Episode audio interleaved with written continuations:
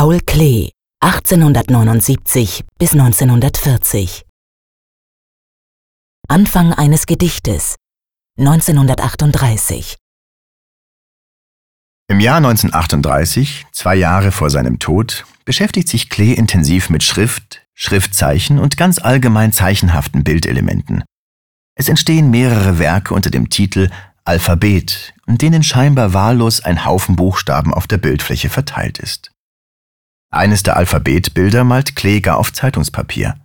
Auch bei Anfang eines Gedichtes verteilt Klee Buchstaben über den Bildraum. Gegen den unteren Bildrand erscheinen sie etwas gedrängter, oben lockerer verteilt. Es sind mehrheitlich Konsonanten. Mit fünf Ziffern bezeichnet Klee Wörter am Rand des Buchstabenwaldes. Wenn man sie den Zahlen folgend liest, entsteht der Satz So fang es heimlich an.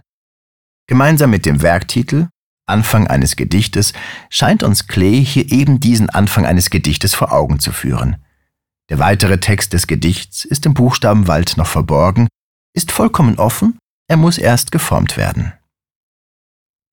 Der Satz So fang es heimlich an bezieht sich auf Johann Sebastian Bachs Lied Willst du dein Herz mir schenken, dessen erste Strophe folgendermaßen lautet Willst du dein Herz mir schenken, so fang es heimlich an, dass unser beider Denken niemand erraten kann.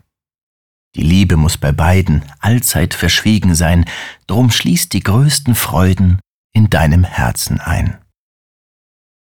Neben und zwischen den nummerierten Wörtern sprießen mehrere Formen hervor, als möchte Klee nicht nur den Akt des Dichtens eines Gedichtes zeigen, sondern genauso könnte hier ein Bild, etwa eine Landschaft am Anfang dargestellt sein.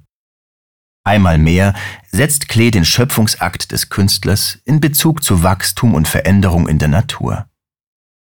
Im Text Schöpferische Konfession von 1920 schreibt Klee, die Genesis der Schrift ist ein sehr gutes Gleichnis der Bewegung. Auch das Kunstwerk ist in erster Linie Genesis, niemals wird es als Produkt erlebt. Und in seinen Notizen zu seinem Unterricht am Bauhaus hält er fest, Schrift und Bild, das heißt Schreiben und Bilden sind wurzelhaft eins. Damit kommt eine weitere Ebene hinzu. Klee zeigt einerseits, wie hier ein Gedicht entsteht, das zudem wie eine Pflanze zu wachsen scheint. Gleichzeitig entsteht während der Entstehung des Gedichtes auch ein Bild. Schreiben und Gestalten, Bild und Schrift sind eins geworden.